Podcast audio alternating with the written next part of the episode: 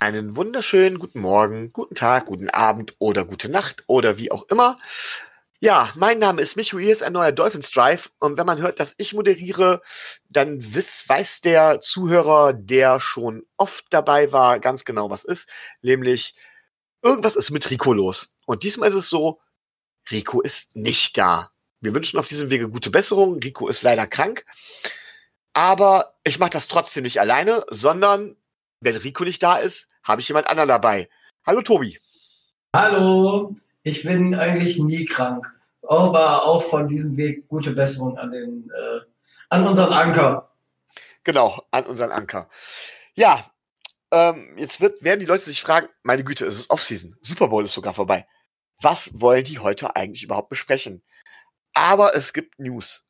Und die ersten News, ähm, ja, da geht's eigentlich direkt schon, ist einer meiner Lieblinge. Ein ehemaliger Dolphin hat nämlich einen neuen Platz bekommen. Einen neuen Job. Tobi, wer ist wo gelandet? Ja, also unser großartiger äh, Defensive Coordinator des äh, nicht der letzten Saison, sondern der Saison davor, äh, Herr Matt Burke, die meisten mögen sich noch mit Grauen an ihn zurückerinnern, äh, hat bei den Philadelphia Eagles neue Aufgaben bekommen. Er ist äh, seit gestern, glaube ich, offiziell neuer D-Line-Coach und neuer Run-Defense-Coordinator bei den Philadelphia Eagles. Ich äh, kann das schlicht und ergreifend nicht verstehen, bin ich ganz ehrlich. Ähm, er hat bei uns, also gerade als Run-Coordinator, denn gegen den Run waren wir ganz, ganz schlecht. Ich war so froh, dass er weg war. Das heißt wohl nichts Gutes für Philadelphia, oder? Du hast mir dazu geschrieben, wieder nichts mit Playoffs in Philly. Ja, sehe ich genauso wie du. Also wenn, wenn er in, äh, in Miami damals noch mit eigentlich recht ansehnlichem Spielermaterial in der Defense gezeigt hat, dass er, dass er eins nicht kann, dann äh, den gegnerischen Lauf verteidigen. Und ähm, ich bin ja mal gespannt, aber ähm, die Eagles sind ja unter anderem mit äh, Ezekiel Elliott zusammen in einer Division, den sie zweimal verteidigen dürfen. Ähm, ja, das wird sicherlich anspruchsvoll werden. Gehe ich auch von, ich auch von aus. Aber gut. Ähm, wer sind wir, dass wir andere Franchises kritisieren, dass sie ausgediente Veteranen von uns auch am Coaches-Bereich nehmen? Ich glaube, ähm, ja, das können wir weniger, oder da haben wir weniger das Recht, so etwas zu sagen. Gut. Dann ja. kommen die nächsten News. Ähm, die sind zum Teil schön, wenn es nicht so traurig wäre. Nämlich ähm, die Anklage gegen Xavier Howard wegen häuslicher Gewalt ist fallen gelassen worden. Habe ich das richtig im Kopf, Tobi? Ähm, ja, das hast du richtig im Kopf. Ähm, das wurde gestern ähm, offiziell confirmed, dass äh, da die ähm, Anklagepunkte vor dem Gesetz her äh, fallen gelassen wurden. Ja, aber was bedeutet das denn? Jetzt müssen wir mal ganz ehrlich sein. Bei Zeke Elliott ist die Anklage auch fallen gelassen worden. Und da hatten wir ja dieses äh, lästige Hin und Her, dass es wirklich eine, über eine halbe Saison oder über ein Jahr gedauert hat, bis Sieg letztendlich für vier Spiele oder sowas gesperrt worden war. Das, da hat er geklagt und dann war wieder frei und hin und her. Und bei Tyreek Hill wiederum war es so, äh, der hat gar nichts bekommen, obwohl man damit gerechnet hat, dass er vielleicht sogar äh, rausgeschmissen werden wird. Was bedeutet das denn jetzt für Xavier Howard? Ähm, also äh, zunächst mal muss man sagen, dass es äh, einen NFL-Liga-Standard gibt, was so äh, Domestic Violence angeht. Ähm, da ist der Standard eine sechs, sechs Spiele äh, Suspendierung für den, für den ersten Fa Vorfall. Ähm, völlig egal und völlig unabhängig davon, was das Gesetz besagt. Und ähm, das heißt, da hat Roger Goodell erstmal freie Hand. Und zu der Tatsache, dass das Ganze äh, da fallen gelassen wurde, das muss man ja auch ein bisschen unter, ähm, unter Vorbehalt sehen, weil ähm, da in erster Linie die, ähm, die Verlobte von Xavier Howard, für verantwortlich ist, ähm, dass das fallen gelassen wurde.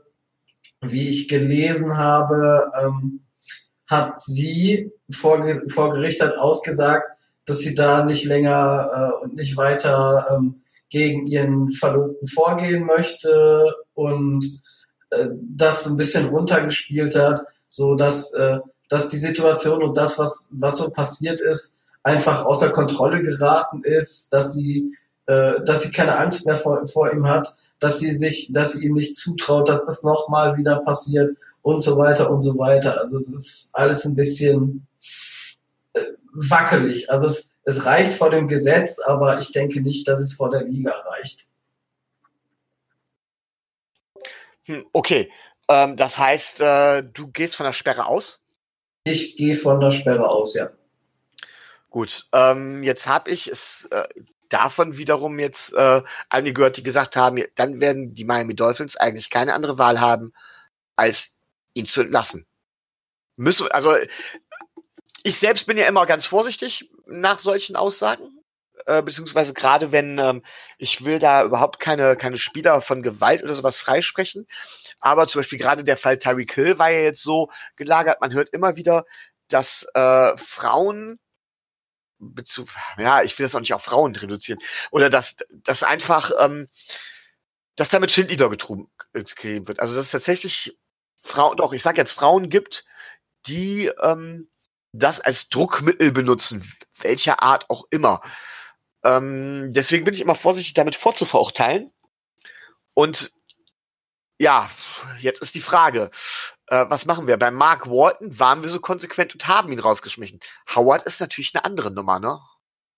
Ja, man kann die Fälle auch ganz schwer miteinander vergleichen, weil, äh, weil es bei, bei Howard wohl, wie man den Polizeibericht äh, glauben lassen kann, nur ein Schubser war und Mark Walton hat seine Ex äh, nach allen Regeln der Kunst erstmal verprügelt. Also da, da sind die Fälle auch ein bisschen anders gelagert und da ist die Sache klar. Ich gehe davon aus, dass die Dolphins sich das angucken werden und dass sie entscheiden werden, je nachdem, wie äh, lange und wie, äh, wie hart die Sperre wird, was sie jetzt mit äh, Xavier Howard machen, denke, denke ich.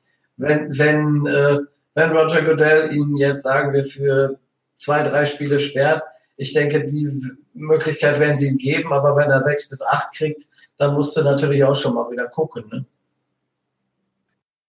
Äh, sechs bis acht wäre eine Hausnummer, eine Hausnummer, aber Howard ist ja nun ein Spieler, äh, der, wenn der auf den Markt käme, innerhalb von Sekunden weg wäre, oder sehe ich das falsch? Es wird sicherlich dann äh, Franchises geben, die trotz seines hohen Vertrages ihm immer noch äh, mit Handkuss nehmen würden, weil er halt zu einen der besten Quarter äh, Cornerbacks gehört. Ja, aber wenn wir ihn releasen, entlassen, äh, dann muss doch niemand seinen Vertrag übernehmen, oder? Ja, aber es, äh, es ist ja nicht davon auszugeben, dass äh, Xavier Howard einen Vertrag unterschreiben muss, der, weiß ich nicht, wesentlich geringer dotiert ist. Also er hat ja seinen Wert und den wird er, den wird er auch erzielen können, selbst wenn äh, Miami ihn entlässt. Uh, das ist meine Vorhersage, da bin ich mal gespannt. Aber was glaubst du denn? Glaubst du, dass wir ihn entlassen? Hm, ich gehe nicht davon aus. Ähm, ich äh, hoffe auch nicht, dass ich hoffe auch nicht, dass wir ihn entlassen, denn tatsächlich wäre das das wäre die letzte Säule, um der ich von der ich gesagt hätte, die wir halten müssen neben ähm, ähm, neben Mika Fitzpatrick und neben Larry Tunzel, um unser Team aufzubauen. Ähm, das würde uns noch weiter zurückwerfen ähm, damit hätten wir endgültig die nächste Großbaustelle, wenn wir Howard abgeben würden. Ja, also aus, vom, vom sportlichen Standpunkt mag ich dir da recht geben. Vom finanziellen Standpunkt her gesehen ist das sicherlich äh, äh, nicht so, weil das meiste Geld oder die meiste Salary, die äh, Xavier Howard bekommt, ähm, in so einem Fall dass er da gegen irgendwelche Standards verstößt und von der Liga gesperrt wird, kann das meiste Gehalt einbehalten werden. Es wäre also nicht so teuer. Man könnte sich einigermaßen gleichwertigen Ersatz besorgen. das bringt dir natürlich in der Eingespieltheit und im Lockerroom nicht so viel, aber ähm, so rein finanziell gesehen wäre, wäre der Verlust gar nicht so groß. Gut. Ähm, gut, das wäre es soweit mit den News. Zumindest es sei denn, Tobi, du hast noch etwas. Äh, nö, also bis auf, bis auf die Gerüchte, wann wir jetzt Tour nehmen, ob an drei oder an fünf, aber da haben wir auch schon oft genug drüber geredet und werden wir in den nächsten drei Monaten auch noch das ein oder andere Mal drüber reden, ist momentan eher ruhig. Und die Gerüchte, ob wir in Miami oder in Mexiko, äh, Miami ist auch schon, in London oder in Mexiko spielen. Ach ja, oder einmal oder zweimal und was weiß ich nicht alles. Das ist ja furchtbar. Ähm, mir tun vor allen Dingen die Jaguars-Fans leid, weil die werden ja dieses Jahr zweimal in London spielen. Also da muss ich ganz ehrlich sagen, da habe ich eine interessante These gehört. Ich habe gehört, dass dieses äh, schon mal zwei Spiele äh, der erste Hinweis auf so einen Testlauf ist, ob die, ähm, dass die Jaguars äh, dann die erste Franchise wären, die dann auch nach London umzieht. Und das wäre so ein erster Testlauf. Wie lässt es sich mit Spielplan vereinbaren? Wie macht man so? Ja, man muss ja dann immer davon ausgehen, dass irgendwie äh, die Franchise dann äh, drei, drei Heimspiele hat in Folge in London und dann drei Spiele über den Teich oder so. Also ähm, das wäre so ein erster Testlauf dafür, wie das schon mal geht, wenn so ein Team direkt zwei oder drei Wochen da bleibt. Wahnsinn, Katastrophe, ehrlich gesagt. Also diesen Reisestress, den äh, weiß ich nicht, ob der so, ob der so gut ist und ob der im Sinne, äh, im Sinne der Liga so sein muss oder so sein sollte. Also da sage ich jetzt einfach mal klares Jein. Aber wenn wir, ich glaube, in, äh, in LA oder in San Francisco spielen, müssen wir weiterreisen, als wenn wir in London spielen. Ja, wir. Das ist so richtig. Aber äh, die Ostküstenteams. Genau, richtig. Aber wenn man den Ostküstenteams oder den Westküstenteams zutraut, jeweils Teams auf der anderen Küste zu beobachten, dann muss man auch, kann man auch den Ostküstenteams zumindest zumuten, nach London zu reisen. So, da ist es jetzt nur, ist doch nur die Frage, wie sieht das aus mit den Teams von der Westküste? Weil die haben dann dementsprechend Nachteil oder die mehr in der Mitte, äh, mehr in der Mitte liegen. Ja, ähm, genau, richtig. Und das muss man halt gucken, wie man das irgendwie verbindet. Also ich habe da eine klare Meinung zu ähm, die vielleicht auch ein bisschen meinem Alter geschuldet ist, denn ich bin noch einer, der die NFL Europe kennt.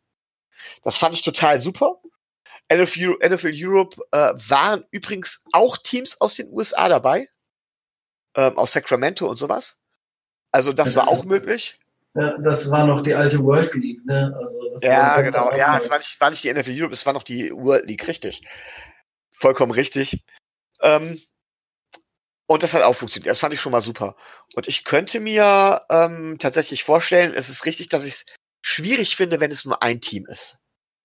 Aber wenn ich mir vorstelle, dass man eine ganze Division hier irgendwo hat in Europa, weil ob das jetzt London, Paris oder Berlin ist, äh, ne, sei jetzt mal dahingestellt, aber eine ganze Division ähm, ist dann schon etwas einfacher, weil natürlich fast die Hälfte aller Spiele dann sowieso schon in Europa stattfindet und man den restlichen Spielplan dann irgendwie vielleicht auch mit Bye Week und sonstigem Kram hin und her drumherum bauen kann. Nur mit einem Team alleine, das finde ich auf Dauer tatsächlich schwierig.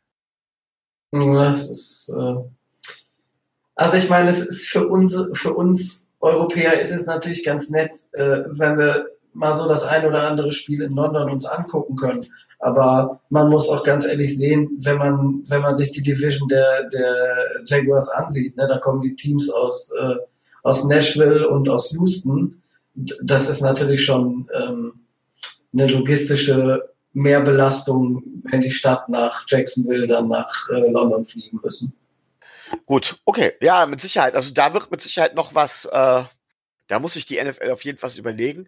Aber ich sehe sie auf dem Weg dahin. Und ich finde es halt grundsätzlich für den Football selber, für den Football in Europa nicht verkehrt. Ja, es gibt dann auch Leute, die behaupten, ja, die NFL gehört einfach nur in die USA. Kann man so sehen. Ich sehe das tatsächlich ein bisschen anders, äh, weil da geht's um Football. Da geht's einfach um Football. Ja, und es wäre schön, wenn wir hier eine europäische Liga vom selben Niveau aufbauen würden.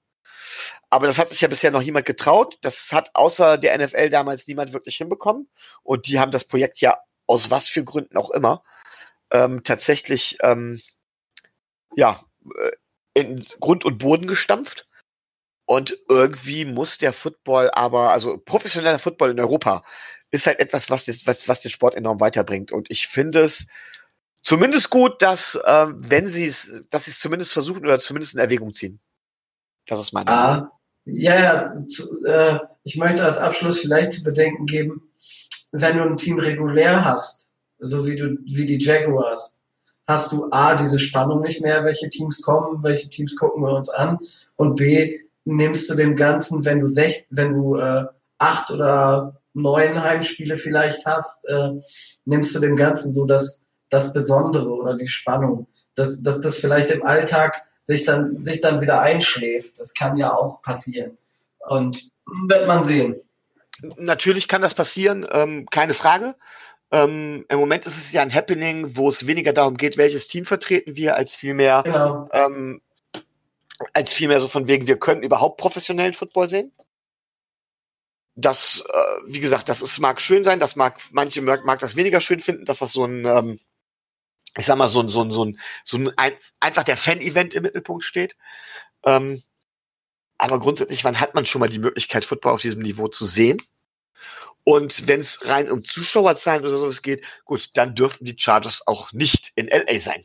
Weil ich glaube, da würde jedes europäische Team jederzeit mehr Zuschauer zusammenkriegen. Und warum ich das Ganze noch für wahrscheinlich halte, es wurde ein langfristiger Vertrag mit Tottenham, mit dem Stadion mit Tottenham geschlossen. Und das Stadion, das dort neu gebaut wurde, wurde extra so konzipiert, dass American Football dort problemlos, ohne Umbau und so weiter immer spielbar ist. Ja, also ich, ich gehe auch davon aus, dass, die, dass uns die London Games erhalten bleiben. Aber wie gesagt, also ein, ähm, Euro, ein europäisches Team sehe ich ähm, noch nicht. Und für die Leute, die meinen, dass äh, in den nächsten, weiß ich nicht, fünf, sechs, sieben, acht Jahren ein NFL-Spiel nach Deutschland kommt, sehe ich auch nicht wirklich. Also ganz ehrlich, das dauert noch Jahre bis Jahrzehnte bis das möglich ist. So weit sind wir noch lange nicht. Gut, und dann müssen wir natürlich über das Event schlechthin sprechen. Den Pro Bowl. Nochmal was? Den Pro Bowl? Ja, den Pro Bowl. Nee, ich dachte eigentlich eher an Shakira und JLo. Ach du meine, ja, können wir gerne äh, Gut. eine Minute drüber reden. Ja, dann sag mal, hast du die Halbzeitshow angeguckt? Ähm, jein. Also, ich kam etwas zu spät, ich habe mir erst was zu essen geholt. Ich wusste ja, was kommt und äh, es war ja auch zu erwarten, in welche Richtung auch vom, von der Anatomie her es gelenkt werden würde, wenn diese beiden äh, Damen auf der Bühne stehen. Und es war ganz nett, muss ich sagen. Also nichts Besonderes, aber nett. Ich gebe zu, dass beide musikalisch überhaupt nicht mein Fall sind. Äh, äh, J-Lo noch weniger als äh, Shakira. Ähm, ich gebe auch zu, dass Shakira durchaus nett anzusehen ist. Ja, J-Lo ist äh, 50. Pff, und dafür hat sie sich angeblich gut gehalten. Aber wer sich so viel Botox ins Gesicht spritzen lässt, dass da wirklich gar keine Gesichtsmimik mehr ist, ähm, ja, schön, hat sich dann angeblich gut gehalten. Und ich weiß auch Sex Sales, aber gerade im prüden Amerika, ähm, angeblich ist das ja, ist das ja, ist diese Show ja gefeiert worden. Ich habe mich natürlich auch mit, mit Bekannten unterhalten, die alle gesagt, weiblichen Bekannten, die allesamt gesagt haben, eigentlich ist das ein schwarzer Tag für die Frauen. Gerade, ähm, das wäre das ist einfach drüber. Also eine Shakira, die über die Bühne robbt mit einem lassiven Nimmichblick, das war Zitat von der Bekannten.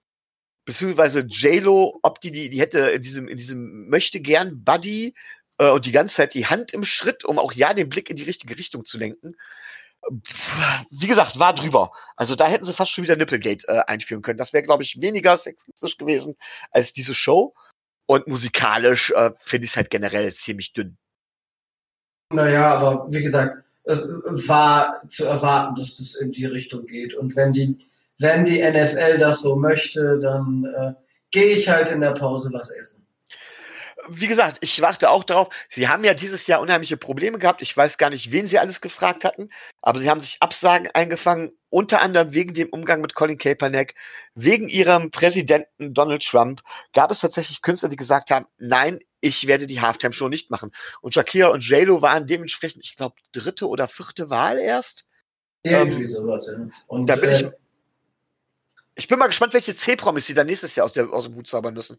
Naja, gut, äh, J-Lo, dadurch, dass sie eine Loge im Stadion äh, hat, wäre eh da gewesen. Von daher, ähm, ja, kann sie auch auf die Bühne gehen. Ja.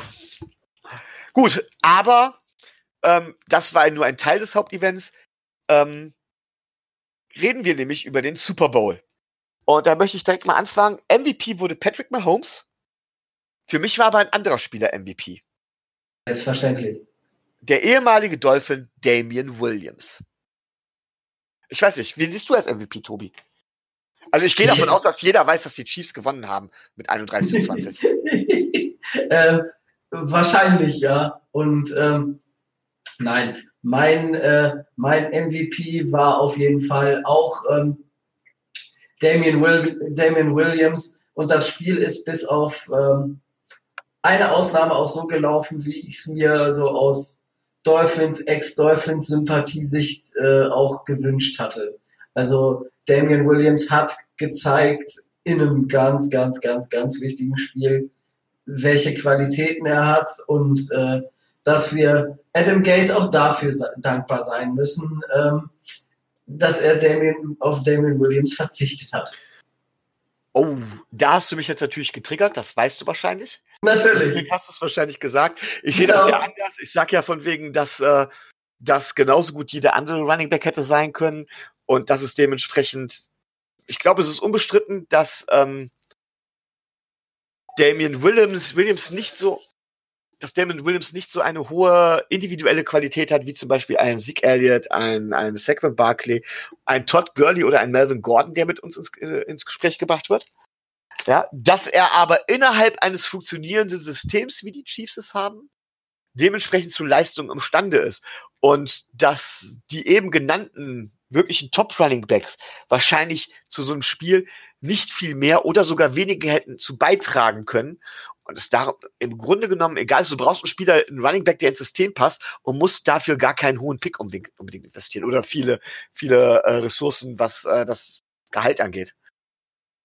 Ja, also wo, wo, du, wo du Running Backs gerade ansprichst, ich bin echt mal gespannt, was so die Preise ähm, machen werden dieses Jahr, weil so viele Top Running Backs vermeintlich auf den Free Agency Markt kommen oder kommen könnten und ob sich das vielleicht negativ auf die Preise auswirkt. Denn ähm, naja, da hat man ja dann die freie Auswahl quasi. Also, ähm, ich sag mal ganz klar, seit Livian Bell angeblich für den Rest der Running Backs gestreikt hat, seitdem hat er zum Beispiel nicht mehr wirklich was geliefert, auch in einem anderen System nicht. Und jetzt liegt es nicht nur an Adam Gaze, sondern es liegt tatsächlich meiner Meinung nach an der O-Line und natürlich am Play-Calling, am Play-Design. Ähm, und wa was ist deiner Meinung nach der, der Top-Running Back, der auf, auf, die, auf den Markt kommen wird? Ähm, der Top Running Back aus meiner Sicht ähm, wird ein bisschen, also nicht viel überraschend, aber wird überraschend sein, ist Austin Eckler, weil der kann alles. Okay. Okay, ich hätte jetzt gesagt, von wegen, dass viele sagen, eben, dass es Derrick Henry wird, der Free Agent wird. Äh, und ich muss ganz klar sagen, ähm, nee, Derrick Henry wird eine verdammte Hausnummer aufrufen, die ich nicht bereit bin für einen Running Back, gerade nicht für einen Running Back, der so eindimensional ist, zu zahlen. Genau, da hast du, da hast du vollkommen recht. Deswegen, ähm, hier, äh, Austin Eckler von den Chargers kann gut blocken, er kann gut receiven und er kann gut laufen. Also er ist so quasi das, äh, das gute Gesamtpaket. Und Derrick Henry ist ein, Höllen, ein Höllenläufer und äh, bringt eine Power und äh, eine Wucht mit sich. Aber wie du sagst, das war's dann auch schon. Der ist relativ eindimensional. Ähm, was ich halt so faszinierend finde, es gibt da zwei Dinge, die ich in Bezug auf das Run-Game mitnehme aus der diesjährigen Postseason. Also zum einen ist das das Spiel zum Beispiel Derrick Henry gegen die New England Patriots. Äh, da hat Henry dominiert. Da hat Henry wirklich, er hat die Patriots in Grund und Boden gelaufen und er hat das Spiel dominiert. Ich glaube, da stimmst du mir zu, oder? Ja, definitiv. Ne? So. Jeder, der das Spiel gesehen hat, muss das so sehen. Und trotzdem, über das Run-Game, das, er hat das ganze Spiel und trotzdem hing alles daran, dass die Patriots nicht im letzten Drive noch ein Big Play machen, weil sonst hätten sie das Spiel trotzdem verloren. Ja, ähm, wie, wie, sagte der, äh, wie sagte der Kommentator doch so schön im, äh, im Originalton, ähm, die New England Patriots werden gezwungen, ähm, dass Tom Brady ähm, die Titans mit seinem Arm schlagen muss. Und das war für mich äh, sehr eindrucksvoll und sehr, ähm, sehr wegweisend dafür, dass es auch da so langsam zu Ende geht. Weil wenn äh, die Gegner es ertragen können, dass Tom Brady im letzten Drive auf dem Platz steht, dann hat die Qualität aber sowas von gelitten. Ja, da gebe ich dir recht. Ich finde es aber trotzdem immer bezeichnend, wenn du äh, das so machst, wenn du ein Spiel dominierst und es trotzdem quasi davon abhängt, dass du, dass, dass du kein Big Play bekommst. Was ja immer ein bisschen Glück auch ist, dass, also, dass du, du schaffst es nicht, den, das, das Spiel und den, den Deckel zuzumachen, einfach aus dem Grund, weil die ganze Zeit halt eben das Spiel off, offen ist, weil du mit dem, Paar, mit dem Run-Games halt dominierst, aber halt nicht genügend Punkte machst. Ja, das, das, du hältst, du hältst dadurch den Regner im Spiel. Das war zumindest gegen die Patriots so. Ja, aber das, es lag ja nicht am, es lag ja nicht am Running Game, sondern es lag eher an, äh, an verpassten Möglichkeiten, ähm, Punkte aufs Board zu bringen. Das war vom, äh, vom Running Game ja eher äh, nicht so entscheidend. Das sehe ich zum Beispiel gegen die Patriots komplett anders. So wie, wie Henry da dominiert hat, weswegen Ryan, Pen Ryan Tannehill letztendlich nur acht Pässe geworfen hat. Also da muss ich schon ganz klar sagen, da war mir das Running Game, das war schon ganz, ganz wichtig, aber es hat, man hat halt nicht geschafft, davon zu ziehen. Ich sag mal so, wenn du mit dem Passspiel so dominierst wie die, wie die Titans mit dem Running Game, dann hat der, hat der Gegner im vierten Viertel oder mit ähm, im letzten Drive keine Gelegenheit mehr zurückzukommen. Da hat er keine Chance mehr. Da muss er schon zu Beginn des vierten Viertels ein Reason Comeback starten. Und das auch über das Passspiel. Naja, also äh, kann man so oder so sehen. Da werden wir uns wahrscheinlich auch nicht einig werden. Weil okay. eine generelle Aussage ist da schwierig, glaube ich. Gut, dann gucken wir uns das andersrum an. Ähm, Glaubst du, dass tatsächlich die Kansas City Chiefs mit dem Running Game das Comeback in den letzten sieben Minuten des, des Super Bowls geschafft hätten? Mhm.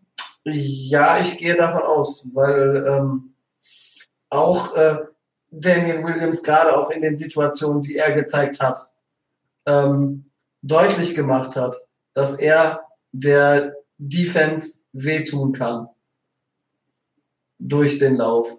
Das wurde ja gerade auch im letzten Viertel, im letzten Viertel deutlich. Also im, gerade im letzten Viertel sage ich von wegen, da haben sie halt, äh, sind wieder extrem auf den Pass gegangen und nicht auf den Lauf. Und auch da waren sie im Spiel wegen meiner Meinung nach fraglicher In-Game Decisions von Kyle Shanahan. Darüber kann man diskutieren. Und vor allen Dingen deswegen, weil es die, weil es die äh, 49ers nicht geschafft haben, über ihr dreiviertel lang dominantes Laufspiel, was ja auch wieder dominant war, wirklich genug Punkte aufs Board zu bringen, um die Chiefs vollkommen auf Abstand zu halten. Ich sag mal so, in dem Moment, wo dieser 44-Yard-Pass auf Tyreek Hill kam, und das war ja, ich glaube, da waren noch acht Minuten auf der Uhr oder sowas, in dem Moment wusste ich, dass die 49ers das Spiel verlieren. Das wusste, glaube ich, auch, äh, auch jeder. Aber, so, das, ähm, das, hätten sie aber nicht verloren. Das hätten sie, die, die 49ers hätten das Spiel nicht verloren, wenn Kansas City jetzt gesagt hätte, okay, wir lassen, wir, wir lassen laufen, wir lassen laufen, wir lassen laufen. Und mit jedem Lauf, wenn die mit jedem Lauf, ich sag wirklich, mit jedem Lauf, den sie gemacht hätten, fünf Yards gemacht hätten oder sieben Yards gemacht hätten, hätten sie das Spiel trotzdem noch verloren. Ich, ich gehe nicht davon aus, ähm, aber ähm, du musst, du musst es ja du musst es ja auch so sehen, dass äh, die, ähm, die Passverteidigung in dem Bereich einfach ähm, total beschissen war. Ja, das muss man auch einfach so sehen, dass gerade das äh, da auch ähm, die 49ers extrem nachgelassen haben. Und ähm, nicht, nur gegen den, nicht nur gegen den Pass, auch, äh, auch gegen den ähm, Lauf. Ja, wobei die Defense natürlich der 49ers, gerade die, Def die Line, wirklich äh, sehr gut gespielt hat. Ich glaube, ich habe noch keine De Defense gesehen, die es so gut geschafft hat, Patrick Mahomes unter Druck zu setzen, teilweise auch verschiedene Looks zu zeigen. Ähm, also wirklich unter Druck gesetzt, äh, mit einem einfachen Foreman-Rush. Ähm, für mich, äh, Nick Bosa, ich weiß nicht, wie viel Pressures der hatte. Jedes Mal, wo, wo der, man gedacht hat, von wegen, der hat jetzt, jetzt hat er, jetzt hat er, jetzt hat er. Und dann ist Patrick Mahomes da so gerade eben noch rausgekommen, was natürlich die individuelle Qualität von Mahomes ist. Ähm, aber dann halt eben brach die Defense irgendwann ein, weil du, ich glaube, dieses Level mental nicht mehr über, nicht über ein Spiel hinweg halten kannst. Genau, das haben sie drei Viertel lang gemacht und im vierten Viertel hast du, äh, hast du gemerkt, dass sie einfach alle waren. Und ich meine, die, die äh, 49ers hatten ein dominantes Laufspiel. Sie mussten dann ja zuletzt dann, zwischendurch hatten sie ja auch noch mal ein paar Versuche, äh, mit denen sie versucht haben, Kansas City, Kansas City im letzten Viertel auf Distanz zu halten. Da sind sie weggegangen vom Laufspiel, obwohl das Laufspiel vorher dominant war. Äh, warum? Weil sie einfach, meiner Meinung nach sind sie davon weggegangen, weil sie geglaubt haben, dass sie mit dem Laufspiel nicht mehr genug, nicht effektiv genug sind, oh, gerade in dem Viertel, wo sie auf, in dem Drive, wo sie aufholen mussten, äh, nicht, nicht schnell genug und nicht effektiv genug sind, um Punkte nochmal aufs Board zu bringen. Und das ist das Problem vom Laufspiel. Naja, aber ähm, sie, hätten es aus mein, sie hätten es aus meiner Sicht äh, durchaus weiter probieren sollen, weil ähm, sie einen Quarterback haben, der äh, nicht in der Lage ist, solche Spiele alleine durch seinen Arm zu entscheiden. Ob man da jetzt ein Noch irgendwo einflechten kann ähm, oder will, das bleibt jedem selbst überlassen. Also ich halte jetzt äh, Herrn äh, Herr Garoppolo noch nicht äh, in der Lage dazu, ähm, da wirklich ähm, bis zum letzten ähm, solche Spiele durch den Arm entscheiden zu können, weil er halt die Konstanz nicht hat und äh, auch in der Vergangenheit gezeigt hat, dass er dazu noch nicht in der Lage ist. Ja gut, also ähm, ich bin mir da, äh, wie soll ich das beschreiben, auch nicht ähm, auch nicht sicher, ob er das können wird. Tatsache ist, von wegen, ich finde es eigentlich ein bisschen schade, dass die 49ers verloren haben. Ich habe es ja, als wir vorher drauf gesetzt haben, habe ich ja gesagt, ich fände es toll, wenn die 49ers gewinnen. Wegen guter Defense gepaart mit so einem guten Run-Game, mit einer Renaissance des Fullbacks und so weiter. Aber ähm, es ist genau diese Befürchtung, die ich habe, dass du halt eben über eine gute Defense und ein sogar dominantes Run-Game wirst du gegen eine Passing Offense den kürzeren ziehen auf Dauer.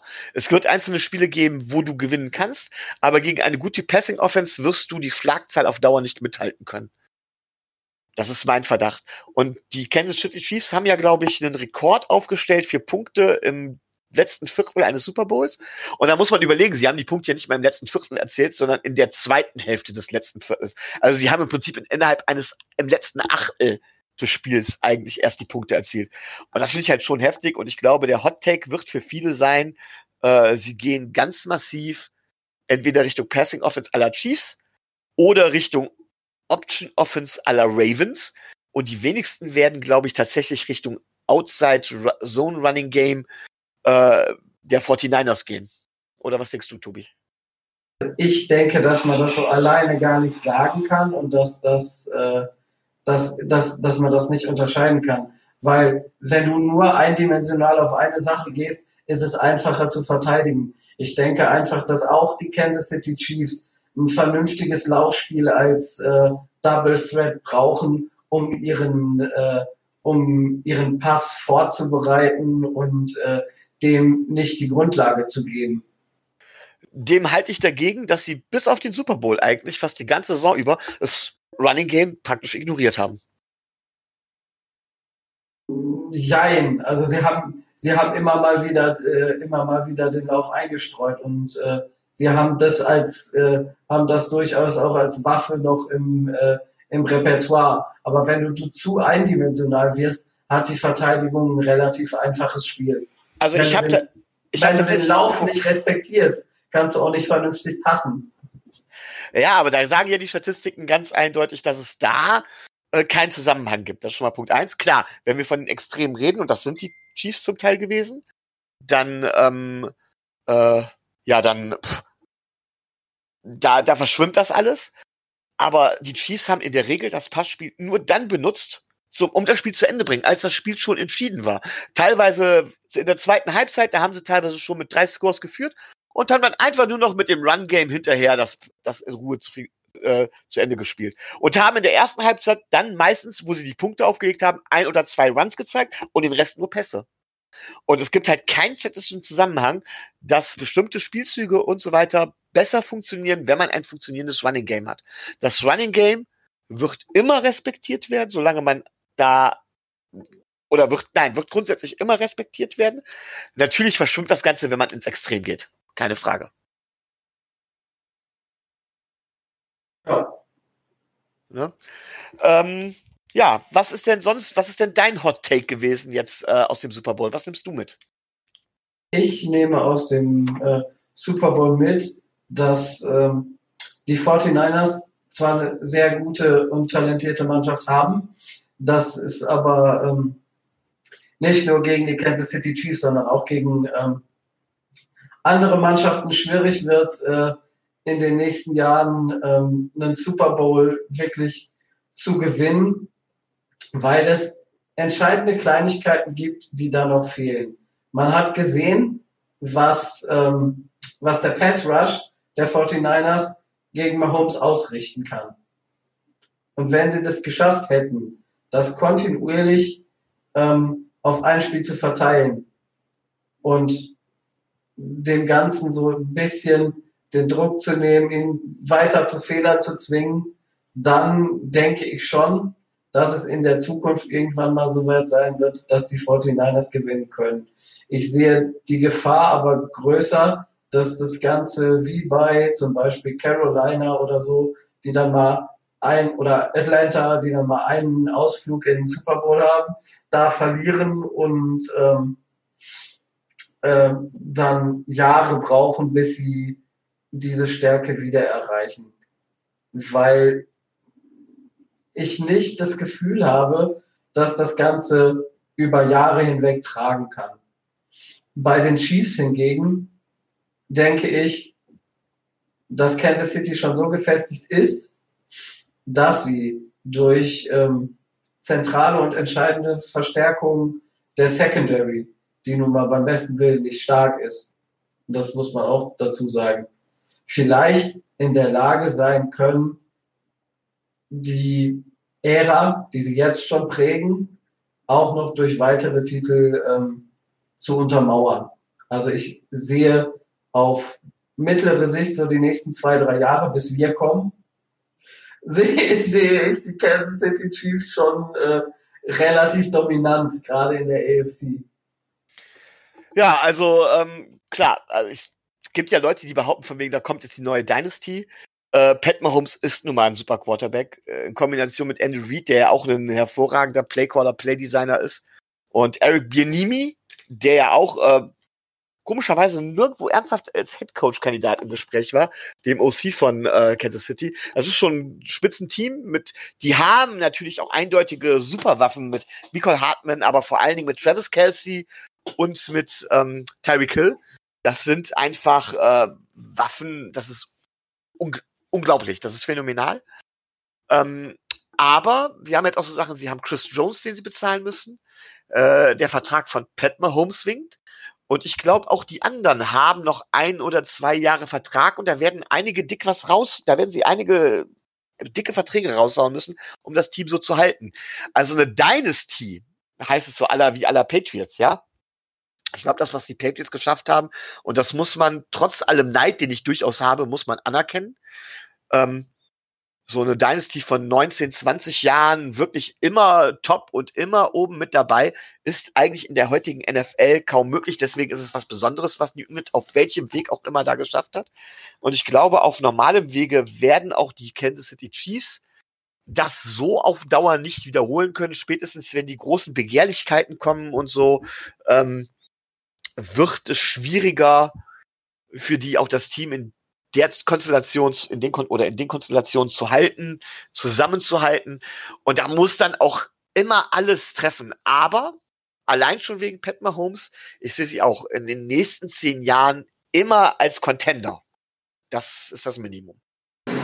Also zehn Jahre weiß ich nicht. Äh, das ist mir ein bisschen zu weit in die Zukunft gedacht. Und ähm, aber wie gesagt, die nächsten drei, vier denke ich schon. Danach kommen wir ja dann. Ne? Das habe ich ja auch gesagt, als du nicht da warst. Dass, dass ich das sehe, dass ich das sehe, dass in drei oder vier Jahren die Dolphins einen Super Bowl gewinnen. Da stehe ich auch noch zu. Gut, also äh, das halte ich durchaus für möglich. Zum Super Bowl gewinnen gehört halt eine ganze Menge. Unter anderem eben auch Glück. Das muss man ja, auch ja, mal natürlich. ganz klar sagen. Ähm, also ich sag mal so, ähm, Kansas City hat es auch Miami zu verdanken, dass sie den Super Bowl gewonnen haben. Denn gewinnen wir nicht gegen die Patriots am letzten Spieltag, dann hat Kansas City keine Bye Week, verliert und muss vielleicht direkt gegen Tennessee, verliert vielleicht gegen die Titans und Derrick Henry in der Form direkt das erste Spiel oder muss nach Foxborough wieder und verliert da. Also da gehört eine ganze Menge zu, auch Dinge, die man einfach nicht, ähm, äh, ja, die man, die man nicht selber in der Hand hat, die man nicht unbedingt selber immer kontrollieren kann. Und tja, also ich fände auf jeden Fall super, wenn wir da, wenn wir da demnächst hinkommen würden. Und Tobi, ich unterstütze dich da voll wenn du sagst, wir tun das, ich unterstütze dich da voll, ich wäre dabei.